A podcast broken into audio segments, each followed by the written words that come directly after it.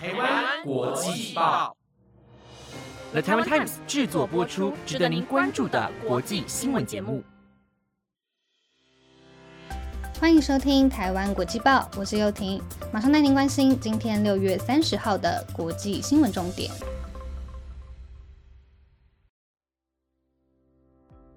各位听众朋友们，晚安。因为浩伟声音还没有完全恢复，今天就由我来代班播报喽。很快就可以换他回来播报了，大家再稍等一下哦。好啦，马上进入今天的国际新闻重点吧。今天会带大家关心法国出现首位女议长，以及乌克兰商场被空袭的消息，还有哥伦比亚监狱大火的新闻。想知道更多精彩内容吗？那就赶快跟我一起听下去吧。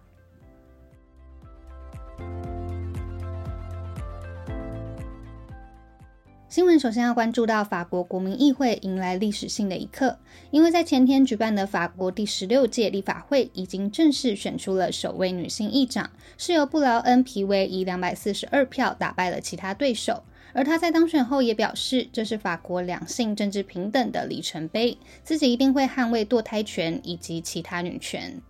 布莱恩皮维过去为刑事律师，也担任过法国非政府组织爱心食堂与收容中心的免费顾问。虽然不是出生于政治家庭，也没有相关经验，但在进入政坛后可以说是一路顺遂。在二零一六年加入共和前进党，并于隔年当选国会议员，后来更出任法律委员会主席。尽管一开始根本没人看好这位女性议员，但如今她已经成为知名人物，并且开启了法国政坛的两性平权道路。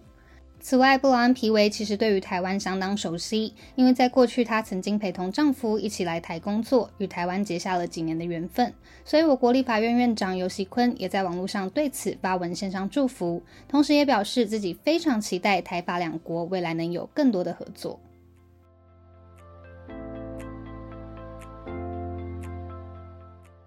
第二则新闻要关注，俄乌战争又传来重大消息。位于乌克兰克雷门丘格区的一座购物中心，竟然在本月二十七号遭到俄罗斯用飞弹攻击，最终不幸造成二十人死亡以及五十九人受伤，另外还有大约三十六人处于失踪。而随后监视器画面也在网络上流传开来，也让外界痛批俄罗斯总统普京毫无人性。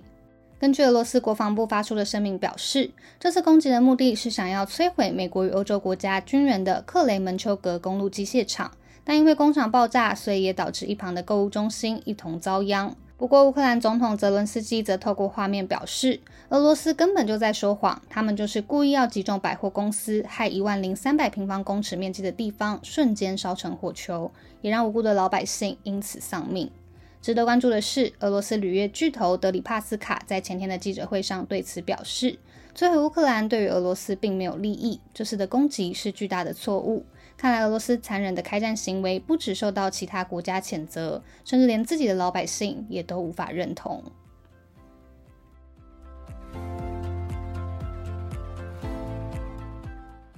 第三则新闻要关注南美洲国家哥伦比亚，最近实在很不平安。除了发生斗牛场看台崩塌之外，现在连监狱也都出现火灾意外。初步了解是位于哥伦比亚西图尔瓦市的一所监狱在前天发生暴动，然后有位囚犯在床垫上点火，所以才会造成意外。目前得知已经有五十二人因此死亡。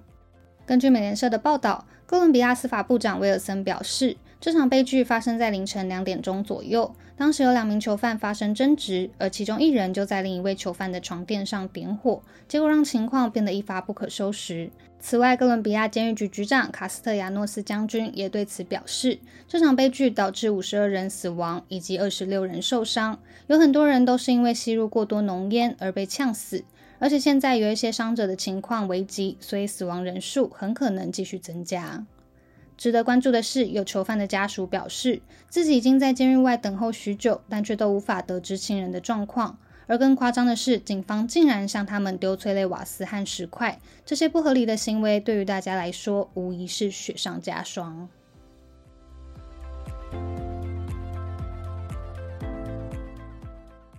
第四则新闻要带您关注，美国、日本以及南韩三国领袖在昨天晚上的北大西洋公约组织峰会进行会谈，而三人都一致对于北韩的核武研发感到担忧，所以也决定要携手合作，在未来一起维护世界和平。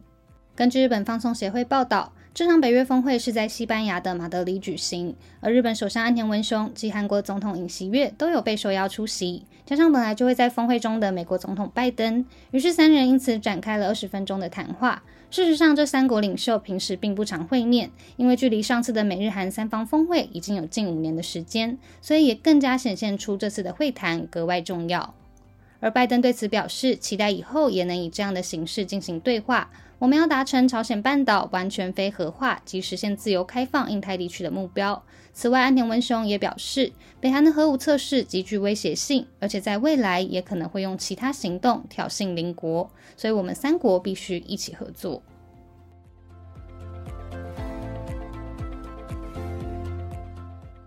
最后一则新闻要带您回顾法国恐怖攻击。被称为全球最浪漫的城市巴黎，在二零一五年是遭到恐怖组织伊斯兰国袭击，最终导致一百三十人死亡以及近五百人受伤。而法国法院也在今天宣判，将要给犯下这起案件的唯一生还者无期徒刑。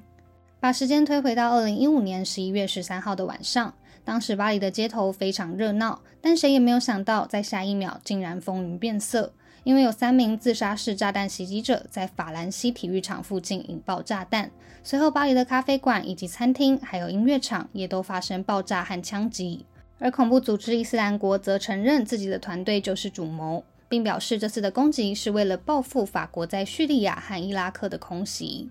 值得关注的是，许多的犯案者在当时就已经自杀或是遭到警方枪击，所以并没有留下太多的犯人，就仅仅只剩阿布戴斯一个。而阿布戴斯是一名出生于比利时的法国公民，当时是与哥哥一起参与了巴黎恐攻。不过，因为哥哥当时是在酒吧引爆炸弹，所以早已身亡。而阿布戴斯所被判的终身监禁、不得假释，可以说是法国史上最严重的刑期，因为法国法院在先前只有做出四次这种判决。